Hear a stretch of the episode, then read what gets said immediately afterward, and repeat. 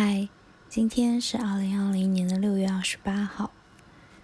端午的时候去附近滑了雪，所以这次就想来聊一聊关于滑雪的话题。正好夏天也到了，特别想要在一个凉快的地方待着。滑雪这个事情可以追溯到读书的时候，当时玩单板的人还很少，所以就学了双板。毕竟双板入门也比较快。后来毕业以后就很少有机会去滑雪，直到二零一六年在东京，当时在富士山下的滑雪场，朋友教我第一次接触了单板。犹记得当时因为没有护具、没有手套，单板学习非常的困难，一直在摔跤，但是一会儿就屁股疼、手疼，又冻得瑟瑟发抖。所以好像当时只是学到简单的推坡，也没有练成，就匆匆离开了。还记得当时坐缆车到了山顶，因为不敢推坡下山，只能抱着雪板一路走下坡。等我走到坡下的时候，整个雪场都已经天黑了。后来又过了很久，直到今年初在加拿大待着。由于疫情的关系，机票被取消，被迫在加拿大多待了两周。由于没有带驾照，我在加拿大几乎就不怎么出门。好不容易有机会，找了个时间去学习了单板。这次是找了一个比较专业的教练。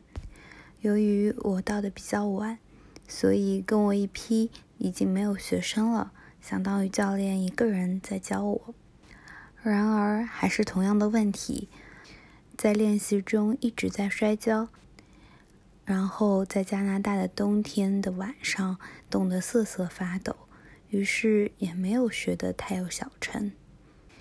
直到回到了上海，终于等到绍兴的乔波可以营业，赶紧找了时间约了教练继续学习。虽然都是门外汉，但是也想分享一下学习的一些经验。对于一个初学者来说，双板好像入门真的比单板简单一些。知道了一些简单的动作，就可以至少在雪坡上面动起来了。但是单板不一样，单板入门特别的困难。就像我学了好几次才终于学会推坡，但是听说要到进阶的程度的话，双板的进阶就比较难，而单板可能因为只有一块板，所以变化并没有双板那么的多，所以进阶相对简单。这段时间的学习给我一个非常明显的体验，就是。作为一个初学者，装备真的蛮重要的。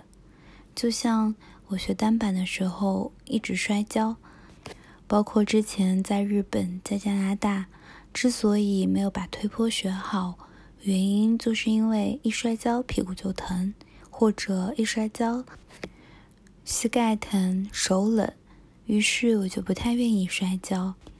那对于单板来说，几乎是没有办法学成的。所以在吸取了之前的教训之后，我果断买了一套最全的护具，防摔跤的屁股垫、护膝都买了最厚的，这样不会摔跤，其实就学会一半了。在后面的学习过程中，因为摔跤不疼，所以我开始不怕摔跤，不怕摔跤就敢动了，愿意动了以后，练习的次数就多了。更能够集中注意力的去体会整个脚上发力的感觉，以及整个身体的平衡。当我可以顺利的从坡顶推坡下坡以后，算是第一次感受到了滑雪这件事情的乐趣，当然也算是正式入坑了。正好前段时间买了东航的周末随心飞，我已经迫不及待的。想要周末的时候去不同的雪场体验一番了。关于雪场，上海之前有银七星，后来不知为什么就关门了，所以最近的雪场就是在绍兴的乔波，但是乔波的板、装备等等都不是特别的好。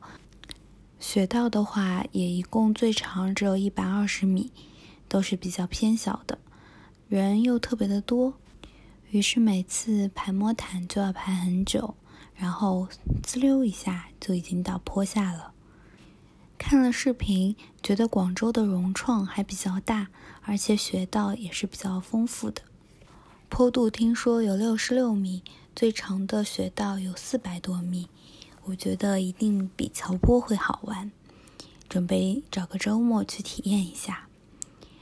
成都最近也开了新的融创，我看了一下位置，好像也不在成都市区附近，是在成都附近的都江堰市。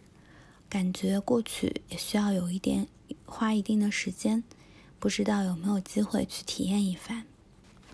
后来查了查，国内其实还有很多室外的滑雪场。我也准备等到冬天的时候去体验一番，希望今年滑雪的目标可以达成吧。其实有的时候觉得这件事情可以给旅行带来更丰富的意义，就像是跨年的烟花、城市的建筑、自然的奇观、迥异的人文，都是旅行当中想要关注以及给我留下深刻印象的事情。而滑雪能带我去到世界上很多不同的地方、不同的国家、不同的山，也可以通过这件事情结识不同的人，有了新的交流和社交的方式。我相信这件事情是可以突破语言、年龄、性别和背景的。我也很期待它赋予旅行新的意义。等到时候再来分享吧。